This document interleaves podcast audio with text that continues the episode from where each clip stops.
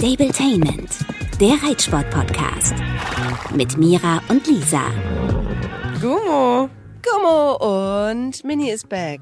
Ja, oh Mann, ich habe mich so gefreut und das meine ich wirklich so. Ich weiß nicht, ob ich das hier im Podcast schon mal gesagt habe, aber ich kann nicht sagen, doch eigentlich kann ich sagen, warum, aber ich mag das Pferd so gerne. Der ist so toll, der hat einfach so einen perfekten Charakter und Kennst du das, wenn Pferde oder Tiere, vielleicht ist das bei Menschen, Kindern auch so, keine Ahnung, ähm, wenn die besonders brav sind, dass man dann noch mal mehr Mitleid hat? Ja. Das ist so schlimm, finde ich. Aber ja, also der Mini, der ist einfach so ein Goldschatz und die ähm, behandelnde Tierärztin hat auch gesagt, dass er einfach so brav ist und ja, dass sie froh sind, dass er wieder nach Hause darf, aber dass sie ihn vermissen werden und so. Also total süß und der war jetzt echt auch 18 Tage in der Klinik, ne? Nicht dein Ernst. Wie lange war Muni damals? Sechs Wochen. Don't ask. Mit so und bei Muni war ja auch noch intensivmedizinische Betreuung, Isolationshaft und so weiter. Das hat das ja noch mal in die Höhe getrieben. Aber ähm, kannst du roundabout sagen? Die Höhe? Mhm. Jein. Also erstens kann ich dazu ja nicht so viel sagen, weil das ja nicht meine Rechnung ist und ich sie deshalb nicht gesehen habe. Und zweitens hat das äh, eine Versicherung übernommen. Richtig, richtig gut. Der ist ähm, extrem gut versichert. Dazu kann ich auch keine Fragen beantworten, weil auch nicht meine Versicherung. Aber eine Versicherung hat es übernommen, größtenteils und dementsprechend ähm, ja, mit einem blauen Auge davongekommen, würde ich sagen. Aber klar, das Notfallwochenende davor war schon teuer. Ähm, ja, und noch ein, zwei weitere Sachen, die extrem teuer waren, keine Frage.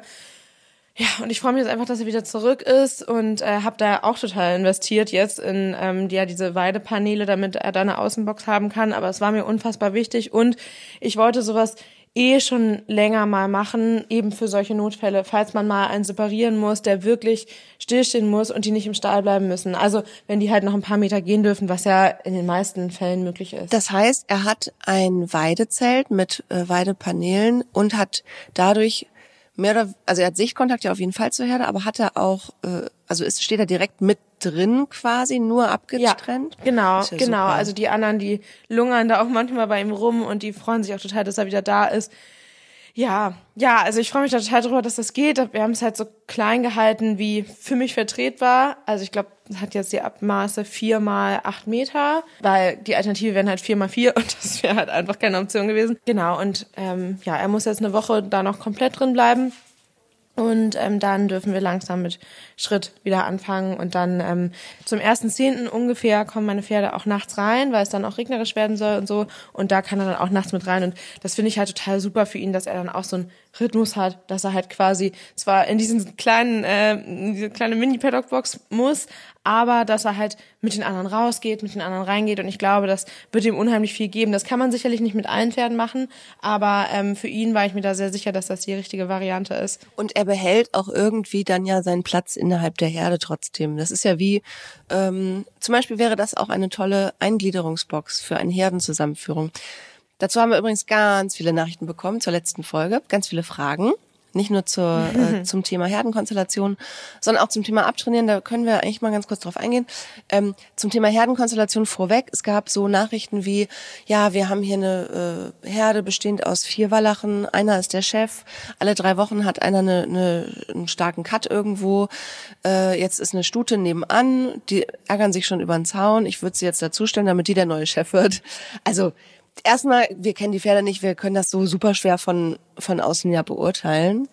Ähm, aber zum Thema gemischte Herde hast du eigentlich ja letztes Mal schon was gesagt. Also ich glaube vier Wallache und da eine, eine dominante Stute rein, das ist wahrscheinlich vorprogrammiert, dass es eher ähm, Stress gibt. Äh, Genau, also grundsätzlich können wir da natürlich nichts zu sagen, weil ähm, das so individuell ist und nicht unsere Pferde sind, ähm, dass das auch einfach nicht passend wäre, sich dazu krass zu äußern. Aber letztendlich haben wir ja letztes Mal schon gesagt, oder vor allem ich, dass ich gemischte Herden grundsätzlich unruhiger finde. Gerade ähm, wenn man eben nur kleine Gruppen hat und nicht ewig viel Platz und die Pferde eben auch täglich rausgenommen werden. Und wenn gemischt, würde ich es tatsächlich immer andersrum machen. Mehrere Stuten mit einem Wallach.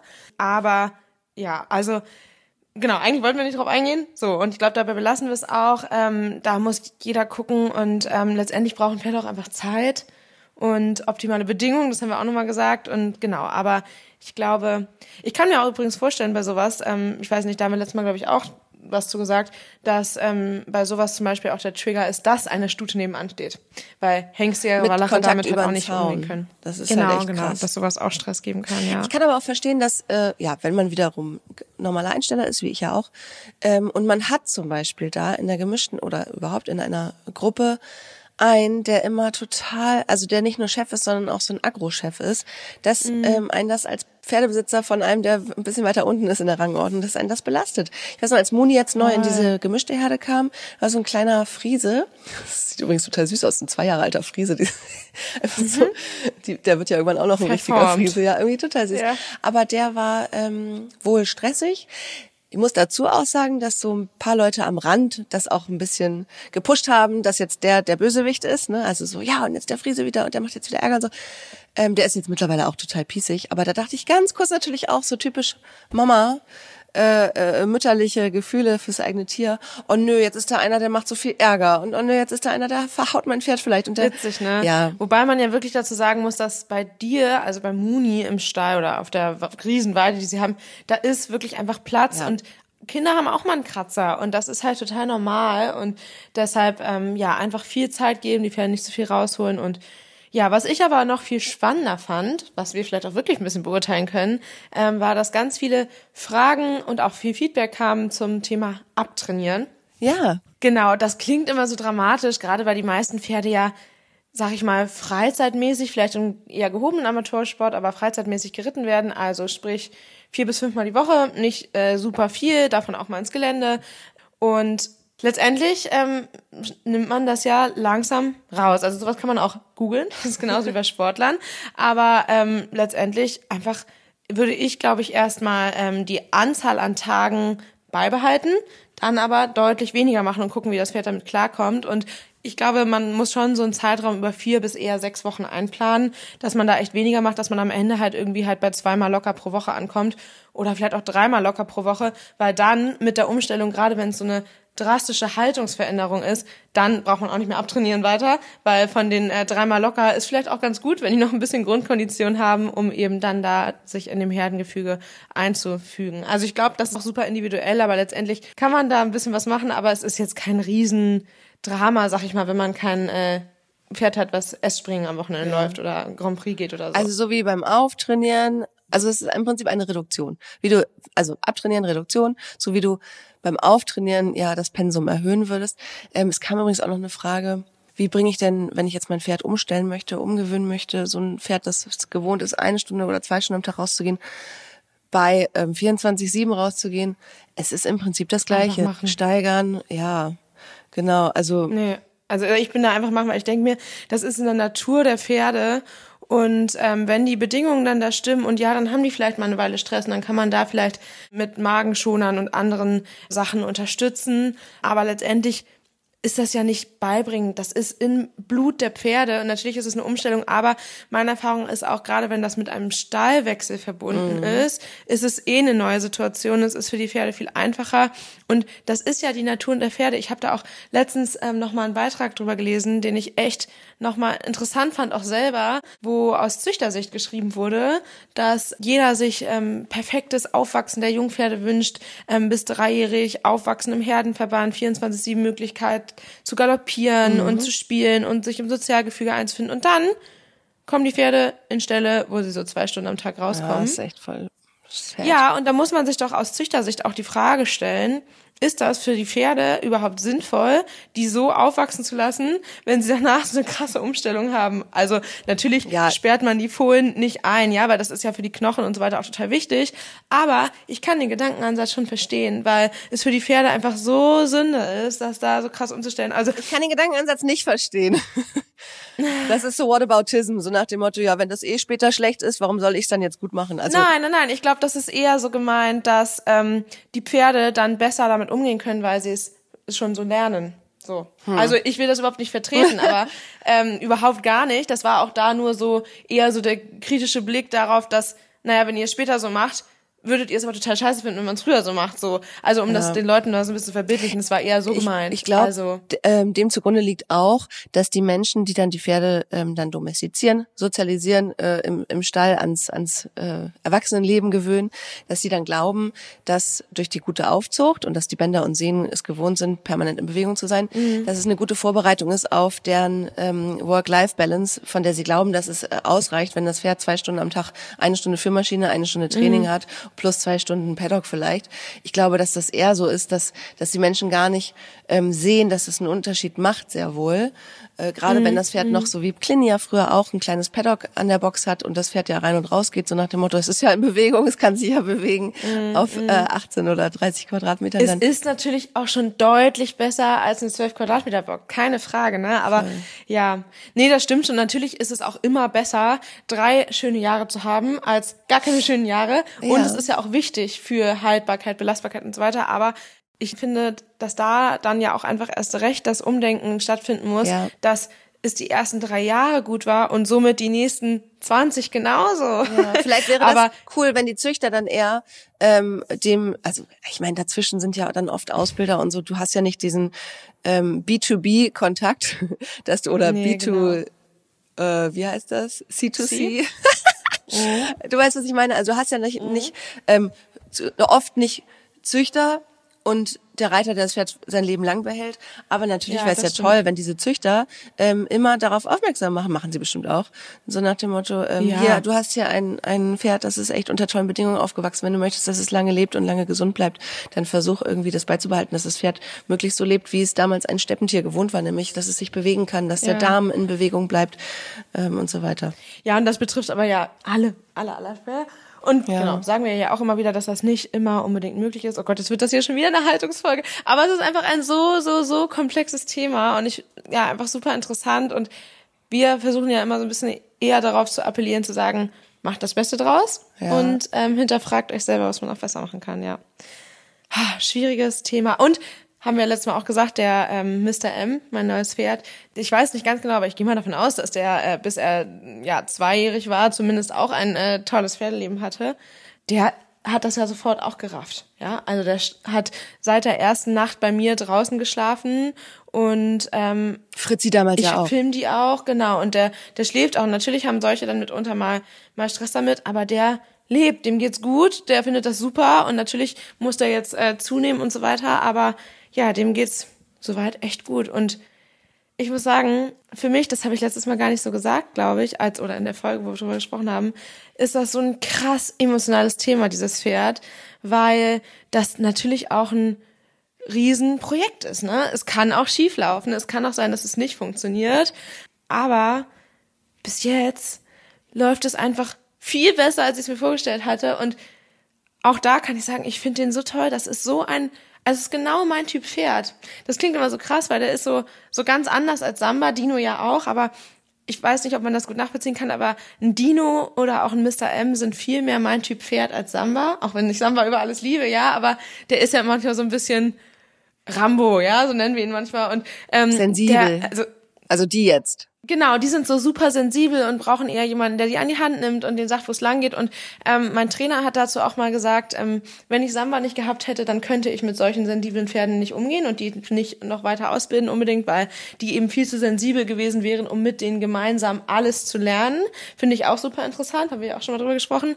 Und wie gesagt, ich liebe meinen Samba über alles, aber manchmal kann man da halt auch drüber schmunzeln, weil er halt echt so ein bisschen Typ Rambo ist. Also ja, äh, alle, die den kennenlernen, sagen oft so, ja, so ein bisschen arrogant ist er ja schon. Und das hat natürlich auch was. Dadurch hat er halt enorm viel Ausdruck und dadurch hat er, glaube ich, auch so Bock auf den Sport, auf seine Art und Weise, weil der sich halt gerne präsentiert. Und die anderen beiden, die sind halt einfach so super sporty und haben dadurch Bock, was zu machen und sind selber super ehrgeizig, würde ich sagen. Aber die brauchen halt jemanden, der die an die Hand nimmt. Das macht mir einfach so Spaß und ähm, ja, ich habe das Gefühl, dass das echt richtig gut werden kann. Und das, nachdem das eben so eine emotionale Achterbahnfahrt war, dass ich lange dachte, ja, das oder immer wieder dachte so, oh Gott, vielleicht klappt's auch nicht, so und ähm, immer Risiko abgewegt habe, ähm, was mir das Ganze wert ist. Aber da ist es natürlich total hilfreich, dass sich das jetzt gerade alles so gut anfühlt. Und was meinst du geht gut? Also das Training läuft gut oder allgemein, wie er sich da jetzt eingliedert. Genau, also erstens ist dieses extrem stressige im Umgang ähm, mit natürlich Management, so dass er zum Beispiel nicht als erstes reinkommt, nicht als letzter rausgeht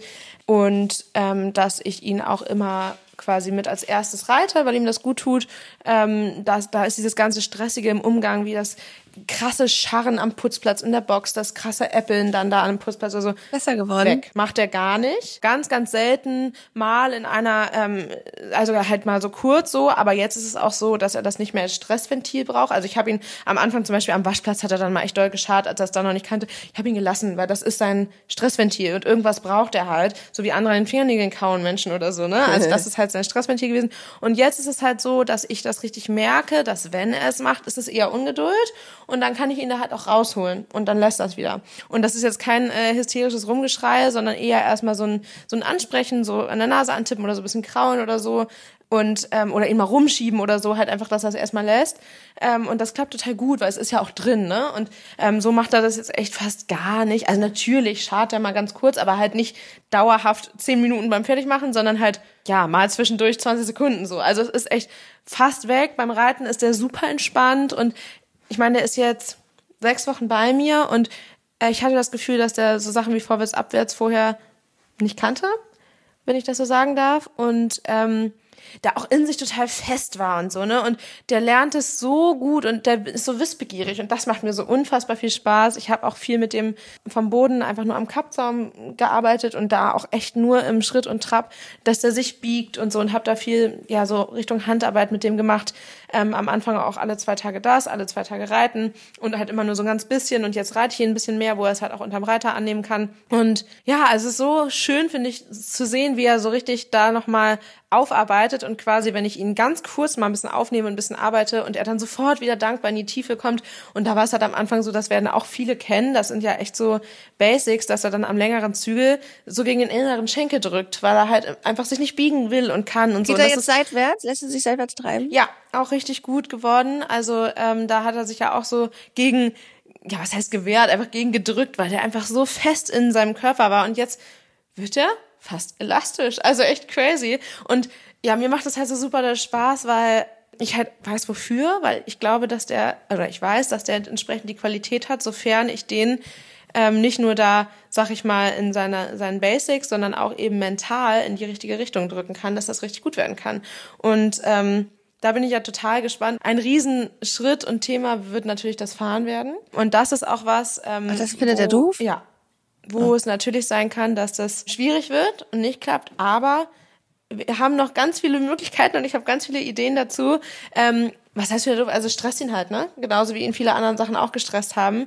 Aber ich will das jetzt bald mal langsam angehen, aber ähm, er muss auch ein bisschen Stressspeck anfuttern. Damit er ein bisschen was hat, was er gegebenenfalls dann äh, verwerten kann. Und wir werden das total kleinschrittig anfangen, aber ja, das ist noch so ein bisschen Bauchschmerzenthema, würde ich sagen. Aber ansonsten Aber das ist ja zum Beispiel ein Stressfaktor, den du noch ein bisschen hinausschieben kannst eigentlich, ne? Ich meine, wenn jetzt irgendwas ist, ein Notfall, den kriegst du ja schon auf den Hänger. Auf jeden Fall, das ist nicht das Thema, sondern dass der halt echt auch auf dem Hänger nonstop schart, weil er halt gestresst ist. Aber so Optionen wie mit einem zweiten Pferd fahren oder so oder auch gegebenenfalls im Transporter mal gucken, das ist alles noch nicht probiert worden und dementsprechend ähm, ja, haben wir da noch viele Möglichkeiten und auch da ist es bei ihm so, dass wenn der auswärts beim Training war und gearbeitet hat, dass der danach viel entspannter fährt. Also so halt, ne? Also es gibt da schon gute Momente und es ist jetzt nicht so, als würde der da drin steigen und sich rauskloppen und todesverschwitzt sein. Das gar nicht. Aber den Stress ist halt einfach, Stand jetzt. Und ähm, genau, es ist halt einfach ein Thema, was echt, glaube ich, Zeit in Anspruch nehmen wird. Aber da alles bisher bei uns, was wir in Angriff, oder ich in Angriff, ich sag mal wir, ich meine eigentlich mich und das Pferd äh, in Angriff genommen haben, so, so, so gut funktioniert, besser als ich mir das ehrlicherweise vorgestellt habe, behaupte ich jetzt einfach mal, dass das auch klappen wird. Vielleicht dauert es ein bisschen länger, aber ich, ich glaube, das kann klappen.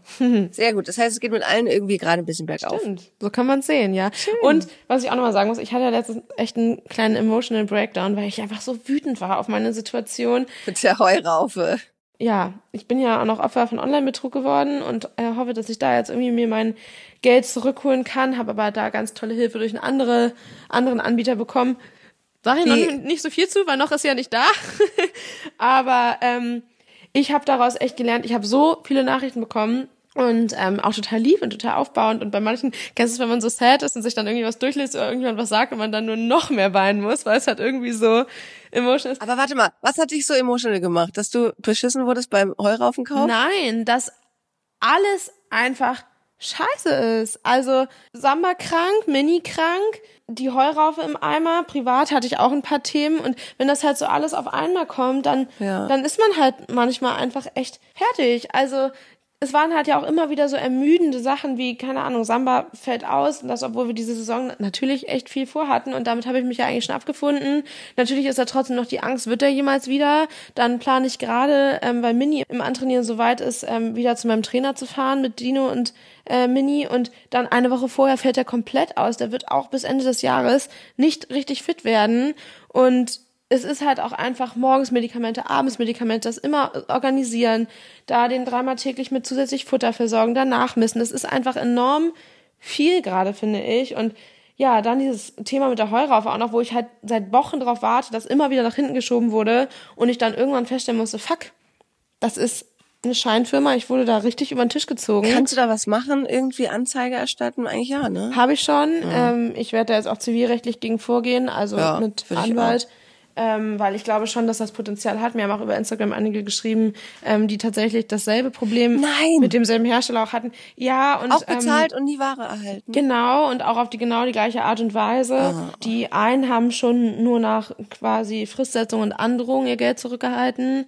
Die anderen sind wohl noch dran. So, also ich für ein hoffe einfach, dass ich dann eine. Chance habe. Genau, ja, und das hat mich echt fertig gemacht. Also für den Moment dann, weil es einfach echt alles viel war. Aber was ich eigentlich eben sagen wollte, was für mich voll die Weisheit war und woran ich mich echt versuche jetzt weiter zu orientieren, ist, dass ich echt versuche, einfach Dinge sein zu lassen, wie sie sind, wenn ich sie nicht ändern kann. Und natürlich kann man traurig sein, emotional sein, aber da so hart drauf rumdenken und sich drüber aufregen, das bringt halt einfach nichts. Ich kann es halt nicht ändern und es geht sowieso weiter und ich versuche das mal. Mal gucken, ob das klappt. Ja, das klappt immer, immer phasenweise wahrscheinlich, bis es dann doch dich zu sehr nervt. So ist es bei mir immer. Ja, voll, so war es bei mir jetzt ja auch. Und Emotionen rauslassen hat auch wahnsinnig da geholfen. Aber ja, also jetzt im Nachhinein, wo ich halt ein bisschen weniger traurig und genervt bin, hilft es mir gerade voll zu sagen, ich lasse die Dinge jetzt einfach die Dinge sein, ich mache einfach weiter und es geht ja sowieso alles weiter. Und ähm, irgendwann wird auch hoffentlich wieder eine Hochphase kommen. Und wie du ja eben schon meinst, es geht jetzt ja auch gerade langsam bergauf. Aber es ist echt einfach immer noch anstrengend gerade. Ja, aber ich finde, ja, wie du schon sagst, ein bisschen auch darauf fokussieren, was gut läuft. Ich finde das schon ganz toll, dass ähm, ja erstmal alle wieder auf dem Weg der Besserung sind. Das ist doch echt ein Lichtblick. Toll. Richtig gut. Yes, oh Mann, wieder viele Themen hier abgearbeitet, aber für mich ist das auch immer voll das äh, Mental Healing hier, unser Podcast. Einmal alles abladen. ja, bitte sehr, könnt ihr behalten. genau. Oh Mann. ja, das war's, oder? Das war's. Ich erzähle mal nächstes Mal von meinem äh, Shetty, das ins Wasser springt und ähm, Auf- und Absprünge alleine trainiert ohne mich. Das ist total irre.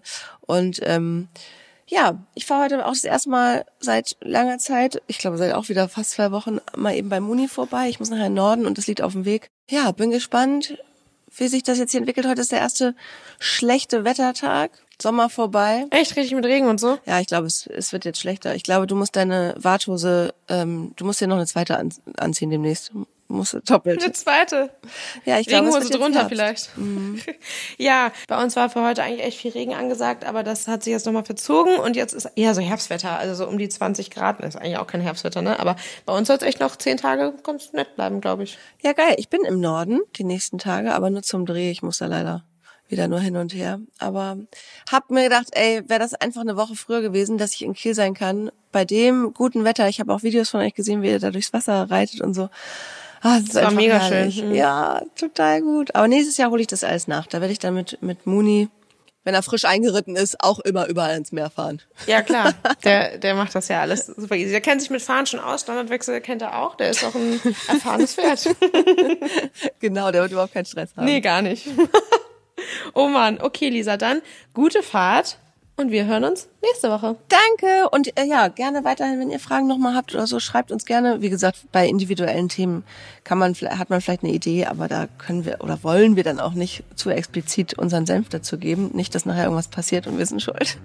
Oder überhaupt nicht, dass was falsch, weil wir die passiert. Gesamtsituation ja auch gar nicht einschätzen können. Ne? Ja, aber genau, ein gesundes Bauchgefühl ist, glaube ich, immer, da ist man immer ganz gut beraten. Yes. Guter Abschluss, dort, Lisa. Bis nächste Woche.